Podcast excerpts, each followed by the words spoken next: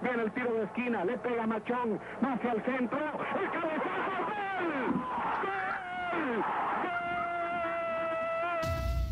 Esto es Podcast de Deportito GT. ¡Comenzamos!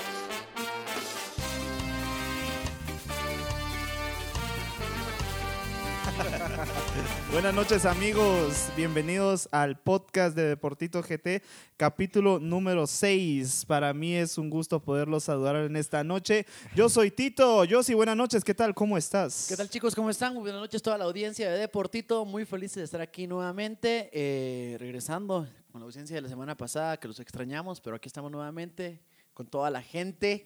eh, felices. ¿Cómo estás? Buenas noches, Duque. Bienvenido. Buenas noches, compañeros. Este, este capítulo no sé por qué me emociona. No sé si es por el número 6. me recuerda, me trae buenos recuerdos como Exa 6. Yo creo que es lo único que puede mencionar un crema hoy en día, muchachos. Saludos a toda nuestra audiencia. Muchas gracias por su apoyo y pues nosotros sigamos, seguimos en esto, es por ustedes. Gracias por, por estar ahí para nosotros. Álvaro, buenas noches. ¿Qué tal amigos? Muy buenas noches. Eh, ¿Estás muy triste, Álvaro, Álvaro? Te escucho triste, papá. sí, estamos algo tristes, pero, pero aquí, como dijo Duque la vez pasada, eh, aquí estamos listos para desahogarnos y, y hablar con todo lo que pasó en esta jornada de Liga Nacional. Pero hay que levantar el ánimo, Álvaro. No, no hay que estar de bajón. No, no sean pesimistas, Bonita, van a clasificar. bonita noche la de hoy, nos acompaña un poquito de pizza y Toño Pineda también ahí en la esquina. Y como siempre en producción, Estuardo López Martínez. Me- eh, también está triste porque los rojos bajaron al quinto lugar, ¿va? Claro que sí me No, echaste, yo no lo miro triste, yo lo miro muy feliz. ¿Por qué será? Pero señores, hablemos de la jornada del día de el fin de semana. Hablemos de la jornada, señores, y platiquemos acerca de este pequeño resumen. Datos, estadísticas, momentos relevantes y todo lo ocurrido en la jornada.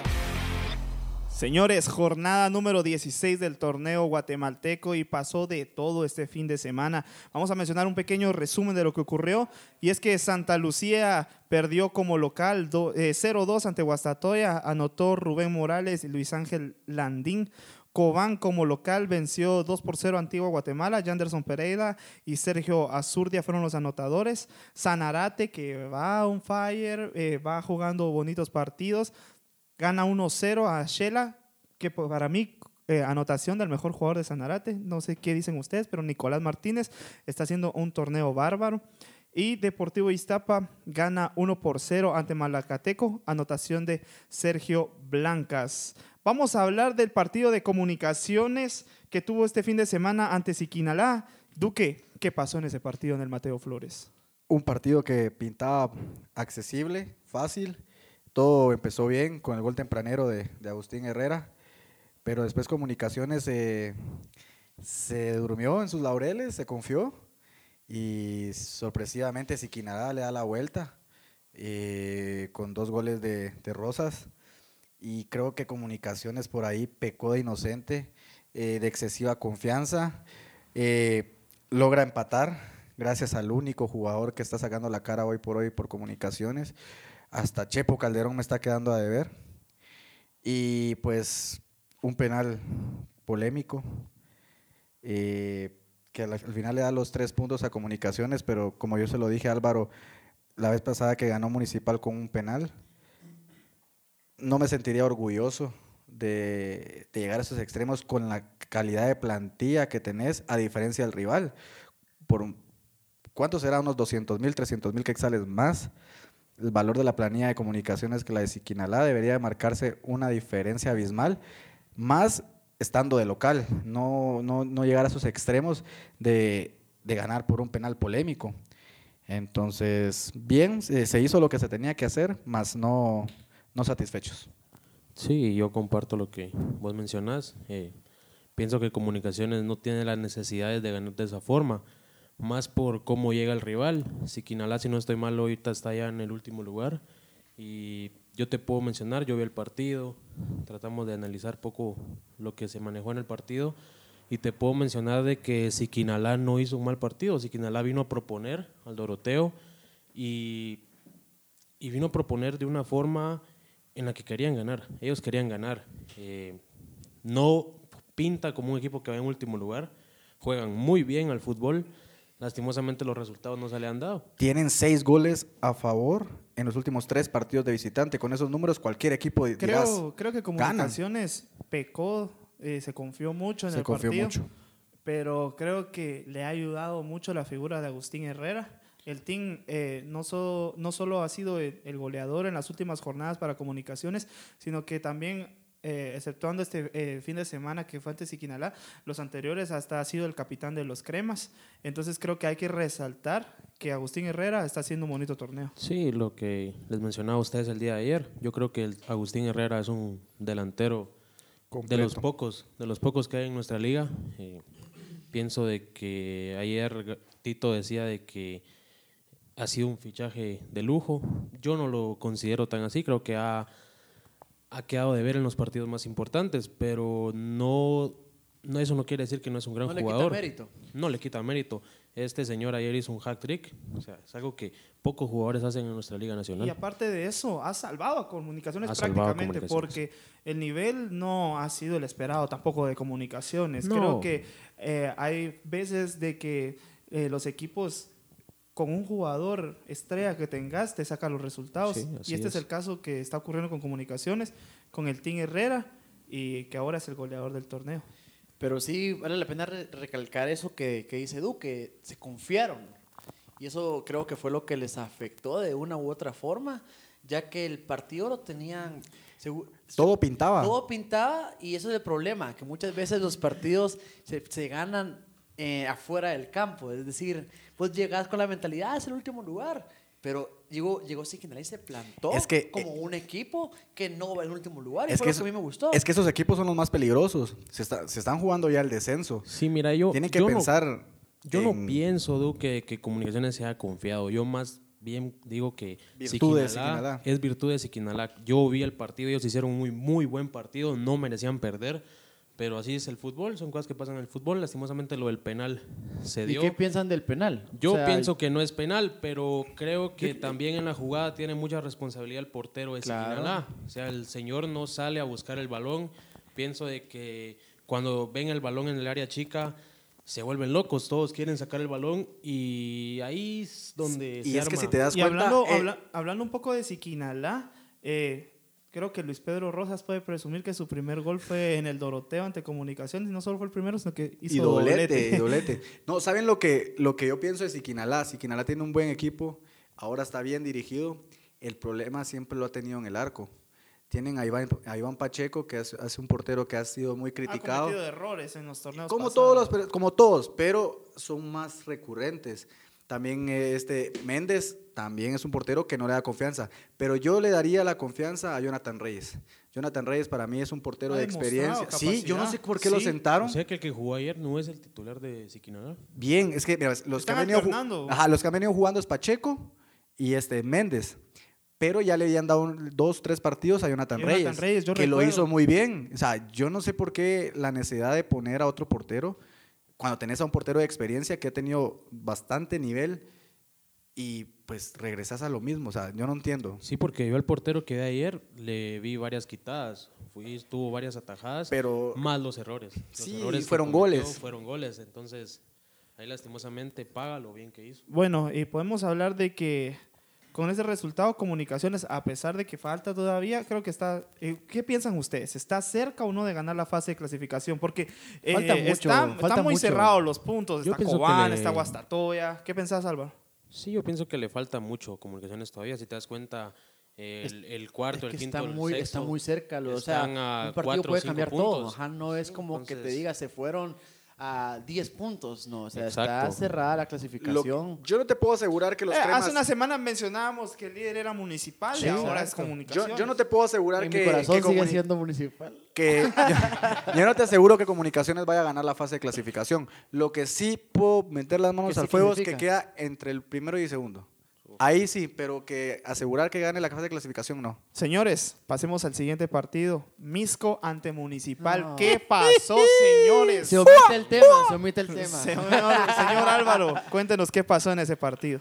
Bueno, sí, quiero mencionar muchas cosas de este partido. Voy a tratar de resumirlo un poco. Primero que quiero felicitar a la afición de Misco y a la afición de Municipal que se hizo presente en el estadio. Eh, creo que se demostró que se puede convivir en un estadio con las dos aficiones. Eh, me parece que más allá del resultado, me quedo con el comportamiento de ambas aficiones. Eh, les digo que visitar el Estadio Misco es de las mejores cosas que pueden hacer. ¿Y te encontraste a Neto? No. No, gracias a Dios no lo vimos. Y pensé que se iba a meter a hablar o algo, pero no, no. Pero vamos a lo importante del partido. Yo le mencionaba a un amigo el día de ayer de que a Municipal se le hace difícil jugar en canchas pequeñas, contando el Estadio del Trébol. Municipal tiene jugadores muy rápidos por las bandas, entonces Municipal necesita de canchas grandes. Entonces cuando Municipal viene y juega en canchas pequeñas, los espacios se reducen. Jaime Alas y el Tato López no tenían para dónde avanzar, sin contar con lo que podía hacer el Chema Rosales, que me parece que tuvo poco espacio para jugar. Te puedo mencionar que este muchacho, el de la cantera, Neris y Fuentes, eh, por más que quiso hacer un buen partido, él tenía muy poco espacio para salir jugando. Entonces, pienso que ahí, ahí es el primer punto donde Municipal pierde el partido. Municipal no puede jugar en canchas pequeñas, se le complica demasiado.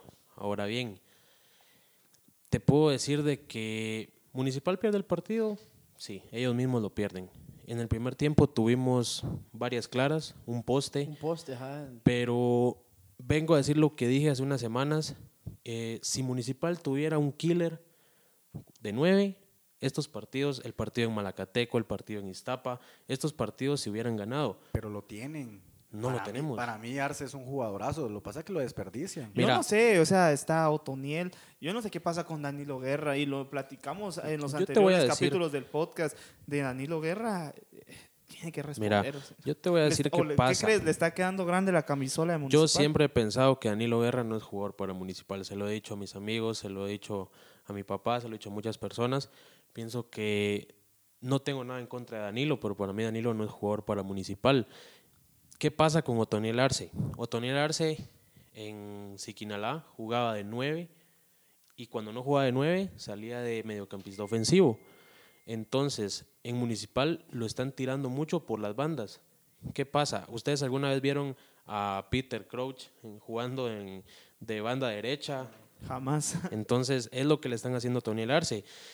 Y Otoniel Arce es uno de los jugadores más criticados por el aficionado rojo. Pero ¿qué pasa? Que el fútbol en Municipal pasa solo por tres jugadores. Chema Rosales, el mismo Otoniel Arce y Jaime Alas.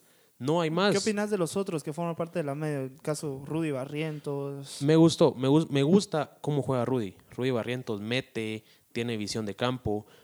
Yo pienso que a este muchacho le tienen que seguir dando minutos porque sí tiene la capacidad para jugar en Para municipal. mí- Ahora te pregunto para mí yo van a levantar algo. mucho cuando, cuando Choco Alvarado regrese. algo. ¿Qué Sí. pensás del gol? ¿Ese error de Hagen?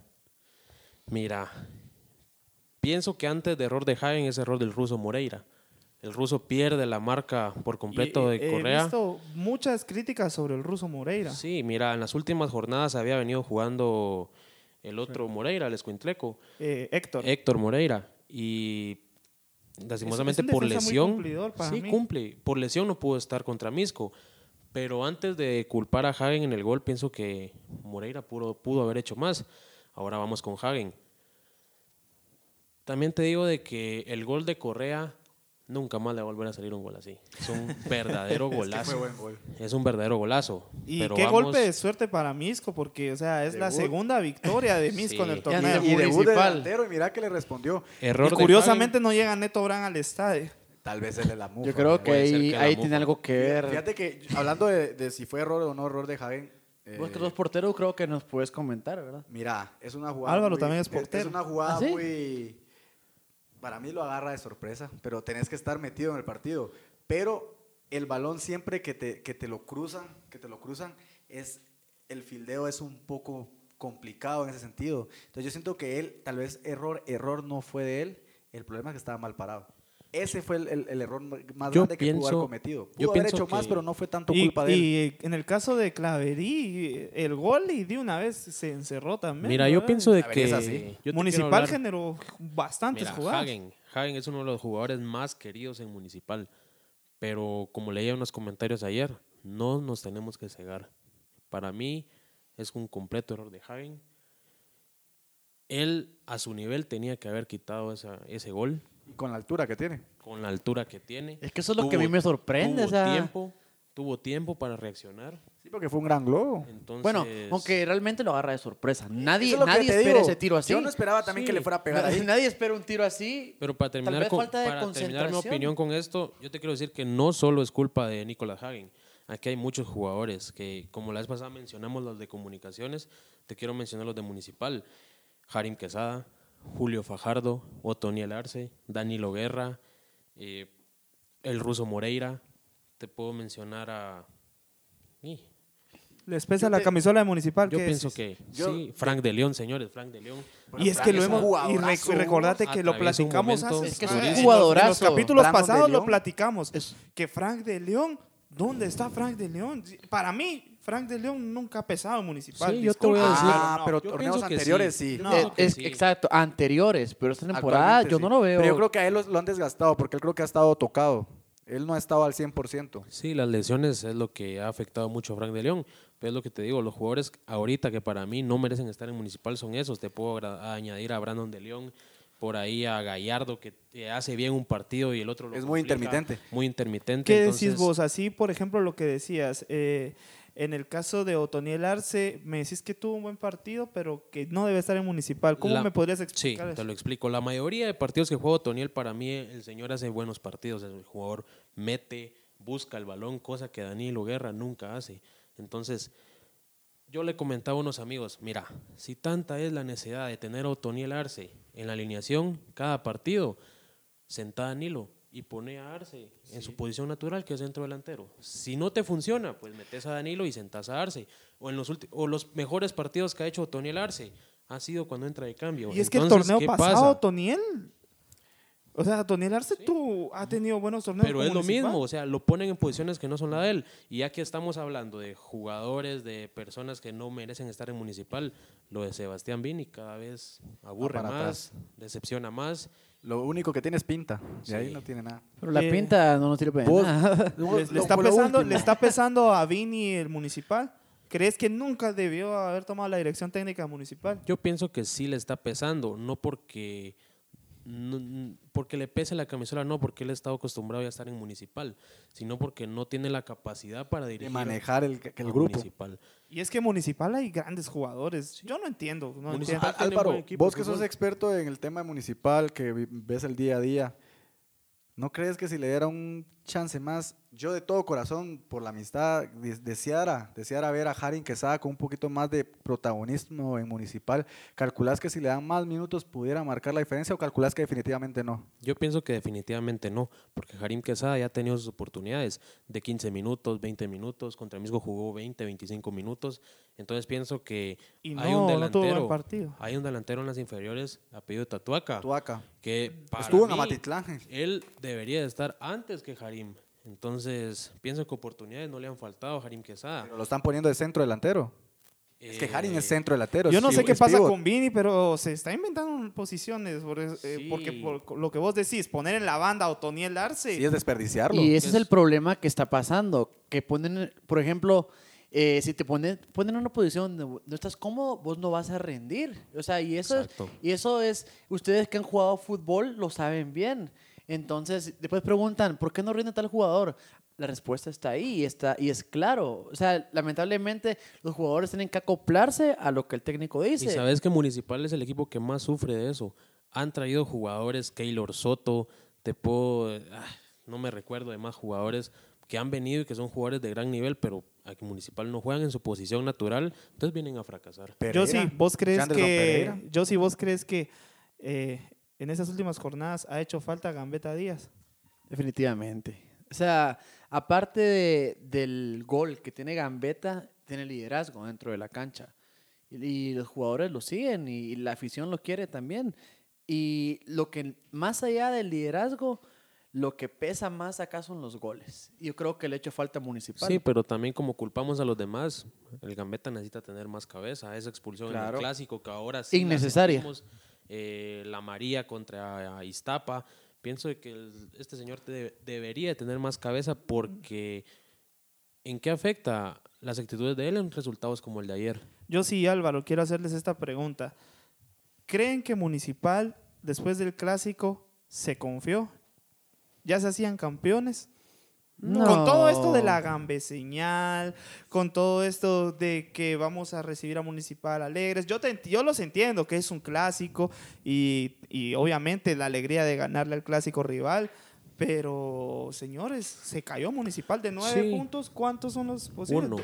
Ahorita, de los nueve puntos que jugaron, el ¿no? Municipal ha sacado dos puntos de nueve. Entonces, les hago la pregunta. Mira, yo, disculpa, yo sí. Dale, dale, dale. Yo pienso de que ganar un clásico siempre es emocionante, te eleva las expectativas. Entonces, yo pienso que el error, el error no es de la afición al sentirse campeón o capaz de ser campeón. El error es de la plantilla de jugadores y el cuerpo técnico, de acomodarse y no pensar en lo que venía después del clásico. Yo creo que Vini ya se sentía. Mira, como te digo, es emocionante. Guardiola. Es emocionante ganarle a Comunicaciones siempre. Y más Vini, que ha jugado dos, que ha tenido dos clásicos y ha ganado los dos. Sí. Imposible no emocionarse. Pero te digo, que la afición se emocione, no está mal. Pero que el cuerpo técnico y jugadores se relaje después del clásico me parece ridículo. Señores, con estos resultados, Comunicaciones es el líder de- del torneo con 32 puntos. Segundo lugar, Guastatoya con 30 puntos. Tercer lugar, Cobán con 29 puntos. Cuarto lugar, Sanarate con 28 puntos. Quinto lugar, Municipal con 28 puntos. Sexto lugar, Antigua con 24 puntos. En este momento, estos equipos serían los que estuvieran clasificando a la fase final. Hay un dato que alegra mucho a comunicaciones, es que Agustín Herrera ya, de gol- ya está peleando el goleo junto a Ramiro Iván Roca con 12 goles, que en estas últimas eh, jornadas fue que sumó más goles, entonces... Y es sabes de- que la próxima semana se enfrentan Ramiro Roca contra Agustín Herrera. Ahí puede ser qué buen duelo, qué buen Qué dato, buen duelo. Seguido de Nicolás Martínez Vargas de Sanarate Uf, y Nico. por cuarto, eh, no, José Mitchell de de Cobán. Cobán. Ajá. Pero lo de Nico también, jóvenes. Yo creo que Sí. Nicolás Martínez, ah, Muy ojo, constante. pinta, muy para, constante. pinta para algo grande. El, Ojo, pro- el sí. problema grande. de esos Sí. jugadores es que a veces les pesa a los equipos grandes. pero vos sabés de que Hay que Nico, la vos sabés. Nico tuvo buena, ha tenido buenos partidos, tuvo buenos partidos en primera división Ha y ahora está respondiendo en Sanarate. Ha estado casi en todos nuestros 11 de la jornada. este, sí, Nico. ajá, exacto. Y como Y dijo ayer Walter Ábalos, eh, Sanarate es un equipo que calladito, calladito. Calladito, sí, Va calladito. subiendo, va subiendo. Y portero menos vencido, Adrián de Lemos. Y a mí que no me gusta Adrián de Lemos. A mí no me gusta. Para mí es un porterazo Adrián de Lemos. El tema, Señores, por eso es señores, con esto terminamos la jornada. Profe, ¿quién entra hoy? El 11 de la semana. Señores, luego de analizar todos los partidos de la jornada, este es el 11. David el Gato Guerra en el arco. Línea de cuatro. Rubén Morales. ¿Cómo pones a ese fantasma ahí? Vos, es que hizo un partidazo. Nos quitó el triunfo este señor. El gato en silla de ruedas, guerra. Señores, hablemos del 11. David el Gato Guerra en el arco. Línea de cuatro con eh, Rubén Morales, Hamilton López, Eric Pimentel y Steven Robles. La media la conforman Janderson Pereira, Pedro Samayoa y Sergio Blancas. Y en punta, eh, Dustin Corea, Nicolás Martínez y Agustín Herrera. La estrella de la jornada, Agustín Herrera. Álvaro, Herrera. mencionarnos qué hay la próxima jornada. Sí, con gusto. La próxima jornada, eh, preocupante porque Municipal recibe a Sanarate el sábado 9 de noviembre a las 3 de la tarde. Municipal recibe a Sanarate. Partido complicado porque Sanarate viene en cuarto lugar. Es el segundo equipo con que menos goles recibe. Entonces, Municipal la tiene difícil. Es de, es de andar con cuidado, es de andar con Municipal cuidado. la tiene muy complicada. Después tenemos el mismo sábado Shela contra Cobán Imperial. Ya el día domingo tenemos Antigua contra Santa Lucía Cotzumalguapa. Malacateco recibiendo a Misco al mediodía. Partido duro para Misco. Iztapa recibe a Comunicaciones. Partidazo. Me parece un Para un partidazo. empate. A mí lo, yo lo pinto como A un ver empate. qué pasa. Señores, esto... Y terminamos con el Guastatoya Siquinalá a las dos y media. Señores, esto fue el 11 de la jornada y también les mencionamos qué hay en la próxima jornada. Este espacio fue creado para el debate y la polémica sobre un tema específico. Fue fuera del área, man. Te dejamos con el Deportema. Señores, vamos al deportema. El tema que tenemos en, en este martes es, ¿tiene capacidad Guatemala para tener más legionarios? Con el transcurso del tiempo han existido bastantes legionarios. El primero que salió de Guatemala fue Jorge Rodas, pero han existido jugadores que han levantado la bandera de Guatemala en alto. Carlos el Pescado Ruiz, nuestro máximo referente y el mejor jugador de la historia de Guatemala, campeón en Estados Unidos. Ha destacado en países como Paraguay, ha destacado en países como México, pero tampoco podemos dejar eh, pasar por alto lo que ha hecho Guillermo Elpando Ramírez, que ha sido campeón en Honduras y campeón en Estados Unidos. Han habido legionarios que han dejado mucho que desear, que han destacado en Liga Nacional, pero al salir al extranjero no han destacado. En el caso de el Titimán Ávila, en el caso de Rafa Morales, en el caso de Elías Enoch. Pero señores, actualmente Guatemala tiene varios legionarios, unos de liga profesional, otros de liga amateur. Y yo les quiero preguntar, ¿tiene capacidad Guatemala para tener más legionarios? Duque. Sí tiene la capacidad, lo hablábamos con Álvaro, el problema es que aquí en Guatemala hay grandes sueldos, entonces el jugador se acomoda, prefiere ganar más estando en su casa que ganar menos y salir al extranjero. Eh, lo que también te puedo decir que hay jugadores que están en el extranjero que si jugaran aquí en la Liga Nacional no dieran una. Hay jugadores te puedo hacer el ejemplo de Gerardo Rabre. Gerardo Rabre está en, una, en, un, eh, en un equipo de extranjeros, sí cierto, pero no es una liga profesional primero. Y segunda, él no está con el equipo, o sea, no le paga al equipo. Él tiene otro trabajo allá y a raíz de eso está en el equipo. Entonces también no hay que confundir a la gente. No hay que confundir a la gente porque hay jugadores que están en ligas amateur y no por el hecho de estar en el extranjero son mejores que los jugadores que están acá y te apuesto que les dan la oportunidad acá y no lo van a hacer. El caso de Pablo Aguilar, caso de Samayoa, son jugadores que, que están en ligas amateur y cuando vienen acá lo resienten. Álvaro. Sí, yo, yo pienso de que sí tenemos el nivel para tener legionarios. Eh, ¿Por qué? Guatemala es un país muy futbolero y no es un secreto de que en Guatemala el futbolista tiene mucha condición. Entonces, yo pienso que el problema principal es de que el fútbol guatemalteco es el mejor pagado a nivel centroamericano. Entonces, ¿qué pasa? Que vienen jugadores de Costa Rica, de Honduras, de Panamá, aquí a Guatemala a ganar un sueldazo, algo que no lo van a ganar ni en su país. Entonces, los futbolistas guatemaltecos, cuando les sale oportunidad en el extranjero, tienen que analizar las ofertas. Suponete que aquí en Guatemala, por decir, ganan 10 mil quetzales y en Estados Unidos, eh, México, te digo, van a ganar 8 mil quetzales. Entonces, ellos no piensan en ganar experiencia. Y estando afuera. Exacto, no piensan en ganar experiencia. Creo que en el caso de Jerez, disculpa Álvaro que te interrumpa, eh, allá en Colombia gana menos de lo que podría ganar en Guatemala. lo que Yo calculo que sí. Entonces, sí, como ustedes dicen, yo pienso que el futbolista guatemalteco busca más el hacer su vida por su familia y no estoy en contra de eso. Yo pienso de que ellos están en todo su derecho de hacerlo, pero creo de que no hay, ¿cómo se le llama esto? No tienen ambición. El futbolista guatemalteco, su problema siempre he pensado que es mental y no existe ambición para llegar lejos.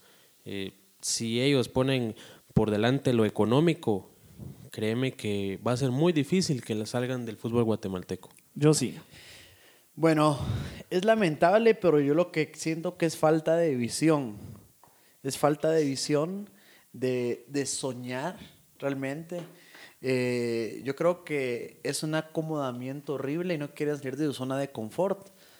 Y es una, están tan cómodos acá que no, no tienen que, que, esforzarse porque no hacen mucho, les pagan bien, no dan resultados y les siguen pagando bien.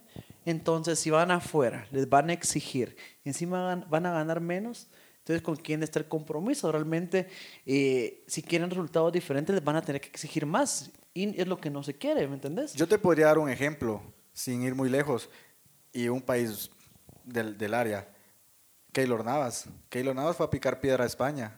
Albacete, Levante, equipos que estaban en segunda eh, división en su momento.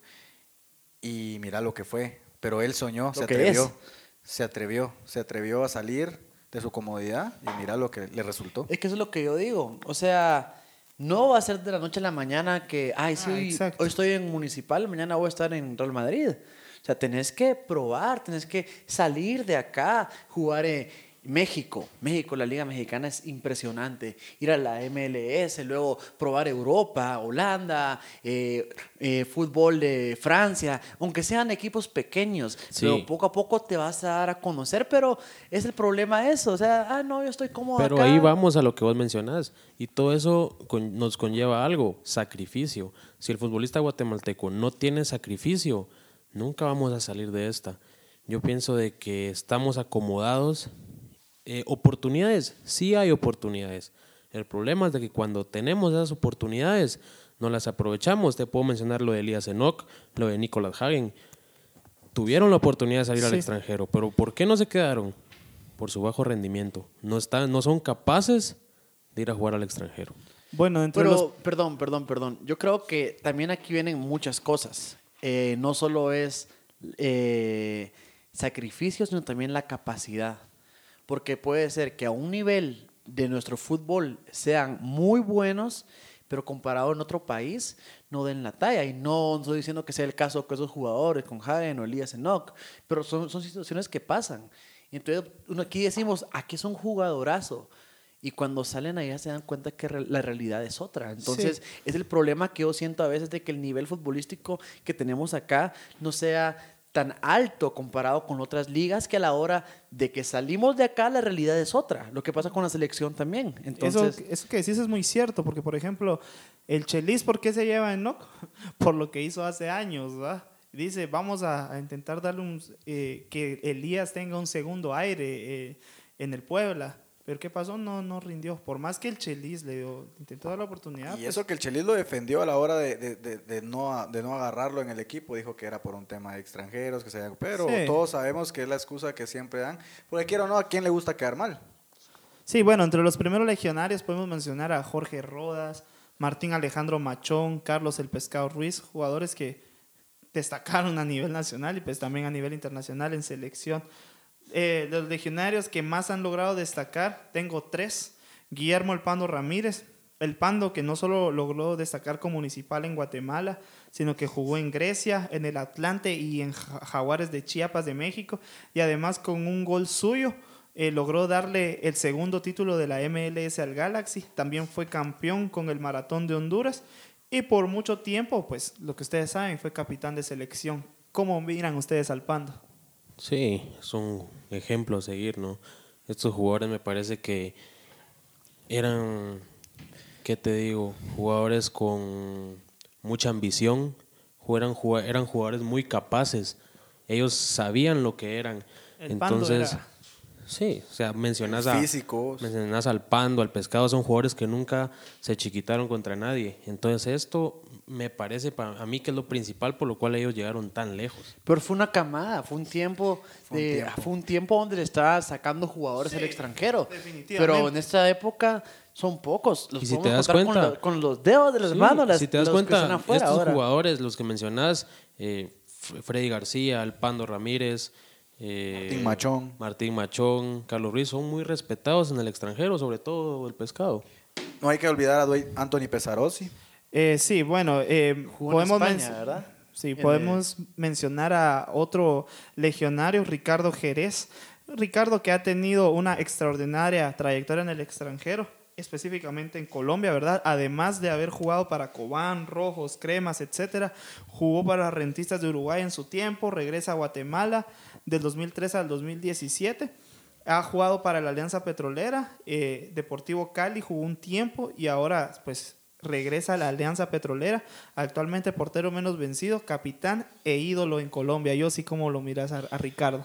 Impresionante, impresionante. Y comentábamos eso hace un momento, decir, tal vez no gana, no gana tanto como pudiera ganar acá, pero mira lo que está haciendo allá. Hasta se han está la haciendo, cara de Jerez. está haciendo historia. Imagínate.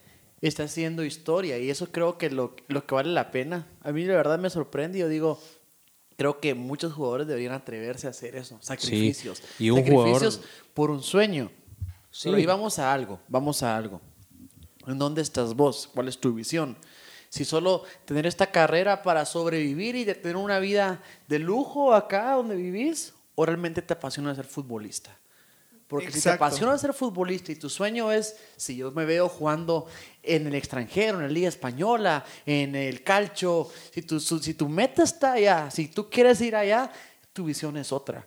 Sí, Pero si estás que- acomodado acá y decís, ay, no, aquí, aquí estoy bien, aquí me pagan apartamento, vivo bonito, entreno dos veces a la semana, no sé cuántas veces entrenan, pero son decir. Hoy, hoy, ¿Me por hoy, hoy por hoy, Ricardo Jerez es el extranjero más destacado para mí. Actualmente, no sé qué opinan ustedes. Sí, yo pienso que sí. Este el señor Ricardo Jerez para mí es un claro ejemplo de disciplina. Este muchacho lleva tiene una larga carrera ya, entonces pienso de que es un veterano que debemos valorar mucho en selección nacional. Para mí él debe ser titular en selección nacional de aquí hasta su retiro. Te lo digo yo que ya saben que soy aficionado municipal, quiero mucho a Hagen, pero las cosas como son. Yo, yo, te, yo te digo algo, yo no soy hipócrita. Yo en su momento critiqué mucho a Ricardo Jerez, él lo sabe, lo critiqué mucho, pero el nivel de crecimiento que le da la Liga Colombiana a Jerez es impresionante. Y él Y es debería que ser el portero titular de selección hoy por hoy. Ricardo fue tan criticado aquí en Guatemala. Es criticado. Es criticado actualmente. Pero lo que está haciendo en Colombia es Pero estos, estos partidos en selección le, le van a dar mucha confianza y yo siento que él, Él tiene que necesita recobrar confianza. Él en tiene que encarar toda la eliminatoria independientemente de cómo le vaya. Él tiene que ser el portero titular, que él sienta el respaldo del cuerpo técnico, de la, de la afición y que digan, Ricardo Jerez, lo que, lo que le pasa a Courtois. Courtois él dice que es el número uno, pero porque todos se lo dicen, sus compañeros, directivos. Entonces, ahora lo que tiene es que ganarse a la afición. Lo mismo pasa con Ricardo. Si él se siente apoyado por el cuerpo técnico, por sus compañeros, se siente arropado, poco a poco él va a agarrar el cariño de la gente y se va a ganar la confianza del arco nacional. Sí, pienso lo mismo que vos. Señores, tercer legionario, para mí más destacado, obviamente, lo merece- eh, es un caso aparte, y por eso lo menciono ahora, Carlos Humberto Ruiz Gutiérrez. Y es que lo del pescado es un caso aparte, como lo dije anteriormente. Para mí es el mejor jugador que ha jugado en Guatemala. Su primera experiencia en el extranjero fue en Grecia, al igual que Guillermo Ramírez. Reventó cuando fue a jugar al Galaxy de la MLS de los Estados Unidos. En su momento impuso el récord de 24 goles en 26 partidos en el 2002, en el cual el Galaxy logró su primer título. Jugó para el FC Dallas, en donde en el 2007 logró su gol 100 en la MLS. Es considerado uno de los mejores ocho jugadores de la historia de la MLS. Luego en el 2008 regresa al Galaxy, donde comparte camerino con David Beckham, Landon Donovan, entre otros, y debido a las lesiones este año termina jugando en Toronto. En el 2009, Carlos Ruiz revienta de nuevo y se va a jugar a Paraguay, específicamente en el Olimpia. En Sudamérica recuperó su nivel de juego, llegó a ser uno de los jugadores más queridos en su club, se retira por, por motivos familiares del Olimpia. Juega ese mismo año en el Puebla de México. En el 2010 eh, se va a jugar de nuevo a Grecia en el Aris, en donde anotó en la fase previa en la Europa League, jugó en la Europa League. En el 2011 juega en el Philadelphia Union y en los Tiburones Rojos de Veracruz. Y actualmente, pues, ¿qué podemos decir de Carlos? Eh, Carlos Ruiz, el más grande, el jugador más grande en la historia de Guatemala, no queda de otra. Y vamos a lo mismo, de la mentalidad, lo que dijiste, José. Él, su primera experiencia en el extranjero fue en Grecia. No les pagaron, pasaron penas con, con- Guillermo Ramírez y no se rindió. Y mira lo que es hoy por hoy Carlos Ruiz, para mí, el mejor de la historia de Guate y uno de los mejores de Centroamérica. No, y deja lo que, hay, lo que hizo con club, lo que, lo que fue historia con selección también. O sea, te- tenía personalidad, era un guerrero, tenía gol, tenía esa, eso que necesita un capitán, ese liderazgo que tenía Carlos Ruiz, que No la arrugaba. selección, lo hacía también con los clubes. Yo me recuerdo, él era, él era, era figura de marcas grandes en Estados Unidos. Y yo miraba Carlos Ruiz en lociones. eh, Adidas. Adidas, ajá. Tuvo su juego. Sí, Y- pero- Y, y estaba, ajá, en, en los videojuegos salía Carlos Pero- Ruiz. Y yo digo, esa es mentalidad de un visionario, Sí. esa es mentalidad del que sueña. Pero eso es lo que le falta ahora a la, a la- a la gente, los jugadores de acá, tener visión y tener, eh, querer soñar y hacer cosas diferentes por el fútbol. Sí, yo pienso de que la confianza siempre va a ser importante, la confianza, la mentalidad. Carlos Ruiz cuando salió de Municipal, él sabía que era capaz de lograr todo esto, luchó por hacer, por hacer, por volver esto una realidad. Entonces, yo pienso que es lo que falta, es lo que más falta en nuestros futbolistas guatemaltecos, porque pienso que tienen el nivel, pienso de que los jugadores de Guatemala son capaces para llegar al extranjero, pero sigo creyendo que la mentalidad y la confianza es donde más perdemos. Dijo una vez eh, este señor David Beckham que el jugador perfecto era Carlos Ruiz, porque centro que él colocaba sa- sabía que Ruiz la iba a meter. Imagínate que David Beckham. Imagínate con quiénes jugó eso. David Beckham. Sí, entonces yo lo que pienso de Carlos Ruiz es de que este señor nunca arrugó y siempre supo de lo que era capaz. No, y lo que ustedes dicen, o sea, picar piedra, porque por ejemplo, el pando y el pescado hablan sobre su primera experiencia en Grecia, que les tocó estar en un carrito viejito, que en una de esas les tocó que empujar el carro para ir a un entreno, picar piedra, para que- llegar a lograr hacer lo que ellos fueron. Pero es que eso es lo que, la diferencia cuando tenés pasión y, y amás el fútbol, o realmente solo lo haces porque te puede dar de comer por ciertos años. O sea, es la diferencia. Pero ustedes, ustedes, yo quiero hacerles una pregunta.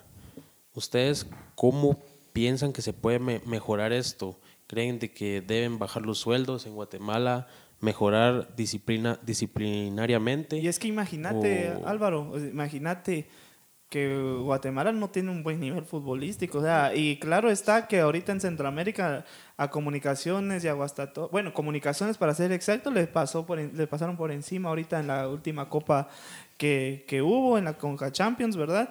Entonces, y tenemos el sueldo más alto en Centroamérica. Pero eso Ah, viene siendo así desde hace años. Hace años. Entonces, pues creo que Carlos Ruiz es un caso aparte, el mejor jugador, el legionario que, que ha habido en Guatemala.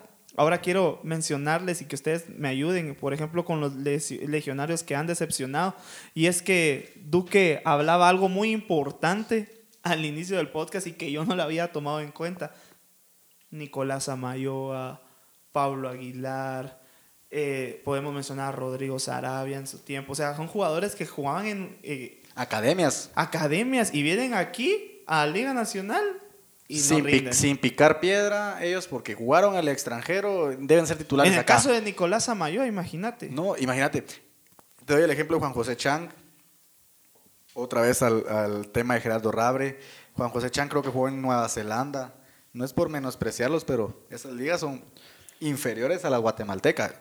Yo no sé por qué quieren atribuirse de que un- un- alguien porque está en el extranjero es mejor que el futbolista que está acá en Guatemala. Yo te apuesto que se trae. Gerardo Rabre ya estuvo aquí en inferiores, estuvo en primera división y no pasó nada. Es Y- que depende de, de qué, habla- qué tipo de extranjero hablamos. O sea, me refiero a qué tipo de jugador en el extranjero y cómo está en el extranjero. Porque yo puedo decir, si estoy en España, un equipo de tercera y banca.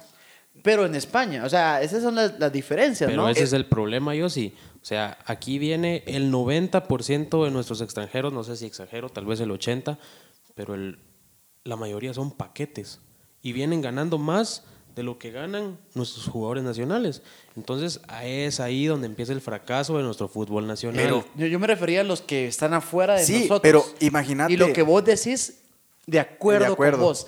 Porque viene gente de otro país que no es nada ya, con todo respeto, con todo respeto. O sea, que comparado con los Futbolísticamente. jugadores, ajá, comparado con los jugadores que juegan en primera, ligas mayores, eh, no están a su nivel. Y acá vienen siendo estrellas, siendo sueldos altos, sin, sin necesidad de, de demostrar nada. Pero, pero ¿sabes cuál es el problema? Aquí hay unas páginas de Facebook que alaban a un jugador que está jugando en la tercera división de Estados Unidos cuando ni existe. Apenas existe eso la, sí, la, la segunda división, que es la USL. De ahí Estados Unidos, para mí, es buena la MLS.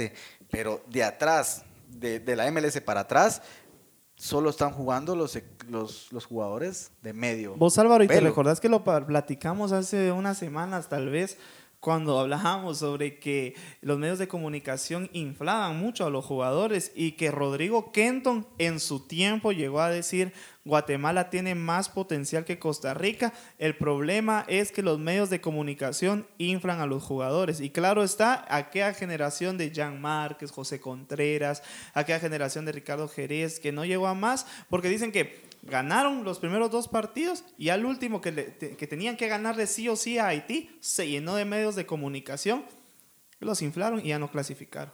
Sí, yo pienso de que siempre está mal eso de alabar a los jugadores y considero de que yo les tocaba el punto de los jugadores extranjeros que vienen aquí a Guatemala Sí, de acuerdo a, hacer, con vos. a hacer dinero, pero también se los quiero hablar sobre el futbolista guatemalteco que viene del extranjero a hacer dinero a Guatemala. Yo, Yo sí te puedo apostar de que Nico Samayoa, eh, Yanderson Pereira, contando extranjeros también, Agustín Herrera, los jugadores que, han, que vienen ahora mismo del extranjero, te puedo apostar que son los que más ganan en Guatemala, sin tener el mejor nivel, a excepción del Team Herrera. Pero a mí me parece que eso es algo ridículo. Yo sí. Muy bien, yo quiero mencionar a dos, que no, no he mencionado aún. Uno es Mario el Loco Rodríguez, que jugó tanto para comunicaciones para, y municipal. Además estuvo en la, en la MLS, en el Columbus Crew, y en Miami FC, donde jugó nada más y nada menos que con Romario.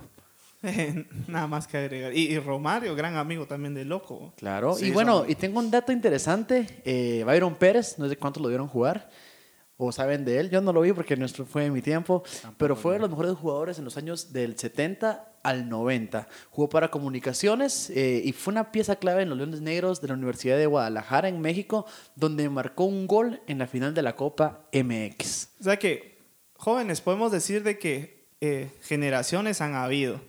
Generaciones han habido, eh, pero creo que actualmente lo que, lo que hemos estado platicando, en el caso de Nico Samayoa, Gerardo Rabre, eh, Pablo Aguilar, Juan José Chan. Juan José Chan, jugadores que la verdad es de que aquí tal vez, o sea, es- está claro, señores, Nicolás Samayoa, eh, creo que es el ejemplo más grande, o sea, eh, jugaba en una universidad y de repente están comunicaciones. Y yo les pregunto a ustedes, ¿qué pasa con los jugadores de abajo? Están picando. El problema piedra. es que en este caso Rodrigo Sarabia y este Creo que- Nico Samayoa son, son muy amigos o fueron muy amigos de Willy porque ellos pertenecieron a una academia que se llama Campelit, que es de Futeca. Entonces Willy, era entrenador ahí en Campelit y viene la amistad. Pueden tener tal vez algunas condiciones, pero tal vez son- no son mejores que otros jugadores que han estado picando piedra. Pero Mira, yo para, para terminar mi punto de vista, yo pienso de que el futbolista guatemalteco debe de aprovechar las oportunidades que se le dan en el extranjero. ¿Por qué? Te voy a poner el ejemplo de Stefano Chincota.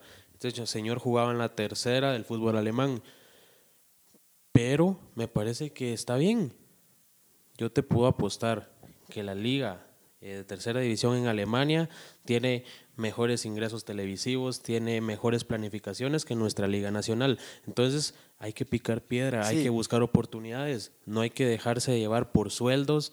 El futbolista guatemalteco debe creer que es capaz y te prometo que las cosas van a cambiar. Pero el problema, el problema sí está bien que piquen piedra, pero que no me los inflen.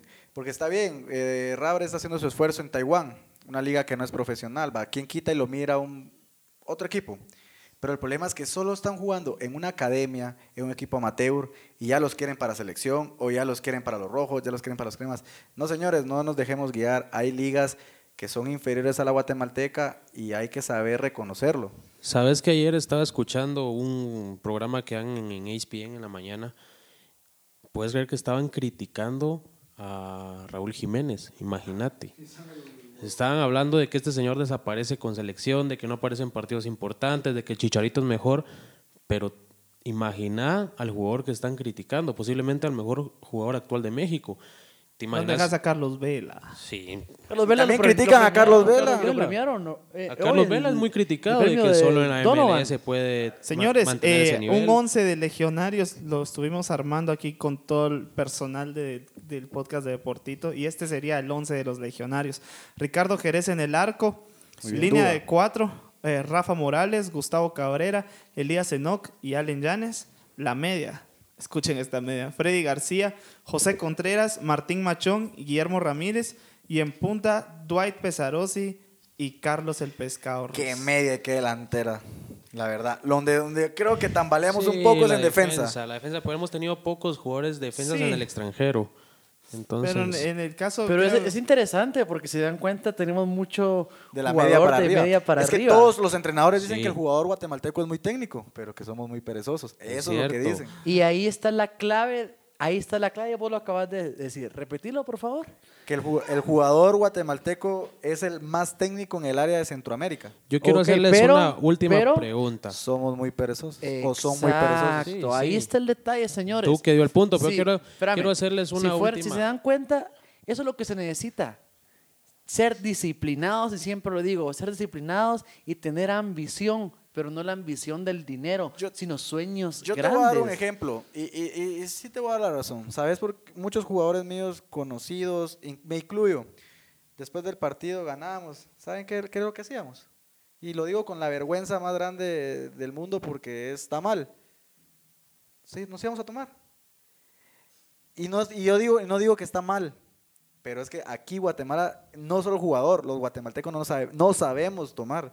Aquí es de ponerse bien bolos, no ir a entrenar al otro día y siento Mira. que eso también puede Sí, influir Es disciplina, disciplina. Todo eso va en disciplina, en ser constantes, en respetar nuestro trabajo. Pero yo quiero hacerles una pregunta a ustedes y quiero que lo, lo piensen rápido y me lo respondan rápido. ¿Qué jugadores para ustedes ahorita de Liga Nacional tienen el nivel para estar en el extranjero? Dígame, ¿tú qué? jugador nacional para estar en el extranjero. Ay, ay, ay, mira vos. Ahí sí me la pusiste difícil. Creo que. los, pa- Dios. mira, los, los patojos de Municipal para mí pudieran estar en el extranjero. Choco Alvarado.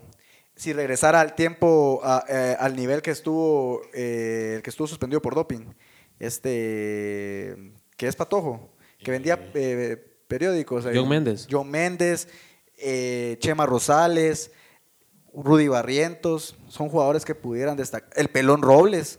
Creo que Nicolás Hagen, Nicolás Hagen. eh, Chema Rosales y de ahí tal vez el pelón. Bueno, pero ahí está, ahí está la clave. O sea, Yo pienso que sí tenemos no tienen- material para sí, pelear en el extranjero. Pero no hay nivel de exigencia. Ese es el problema. Tenemos el material, tenemos los jugadores. Para mí, Chema Rosales es un jugador distinto. Steven Robles anda a un nivel muy bueno. Lo de Nicolás Hagen necesita, Hagen necesita una buena pulida, pero creo que son jugadores que nos pueden dar mucho en el extranjero. No deben de hacerse grandes en municipal, en comunicaciones, no se deben de acomodar por más que estén en los equipos más grandes de Guatemala. Tienen que pensar en mejorar, tienen que soñar y yo te puedo apostar que estos muchachos pueden llegar muy lejos. Primero Dios. Señores, vamos a ver qué fue lo que comentó la gente. Sé parte del Deportema. Escríbenos en todas nuestras redes sociales como Deportito GT. Tus mensajes y comentarios serán leídos. Bueno, Steve Aldana dice, para tener más legionarios hace falta una cosa, que se llama fuerzas básicas. Se dice fácil, pero para que existan fuerzas básicas en los equipos de Guatemala hace falta una serie de fundamentos, solidez financiera, identidad, afición leal, un buen trabajo administrativo más allá de lo futbolístico, entre otras cosas. Puchica, ese comentario muy atinado. Hay que invitarlo a la Sabe, próxima. sabe, el muchacho, sabe. Steve Aldana, para el próximo creo- Para la próxima. Yo creo que lo que dice de fuerzas básicas es muy interesante porque, o sea, A la larga es lo el que nutre. semillero, El semillero es lo que necesitamos y que los, los- los jóvenes crezcan, los niños, desde que tengan técnica futbolística. Y vos cuando mirás en un entrenamiento, mirás quién tiene fútbol y quién no. O sea, se nota. Pero ¿de qué te sirve tener un semillero? Porque si no lo Sí, tenés, ¿cómo vas a sí. formar jugadores? Pero los formás para qué? Para mandarlos a segunda, tercera división del fútbol nacional. ¿De Que qué jueguen, te sirve? que ¿Pero jueguen. ¿De qué te o sea, sirve? ¿Y qué? ¿No querés tener Me semillero? traes a 10 paquetes y mandas a, los 10 canteranos, los mandas a. Es que es el problema. Seguís trayendo extranjeros paquetazos y no le das la Yo estoy oportunidad. de al acuerdo con lo que dice este muchacho en el comentario, pero el principal problema sigue siendo el mismo. O sea, Claro. canteras hay. El exceso de extranjeros. Sí, canteras hay y muy buenas. Y deja eso que no sea el exceso de extranjeros, el exceso de paquetes, porque hay extranjeros que vienen a dejar cosas positivas. Te voy a decir una. La cantera y la especial de Misco.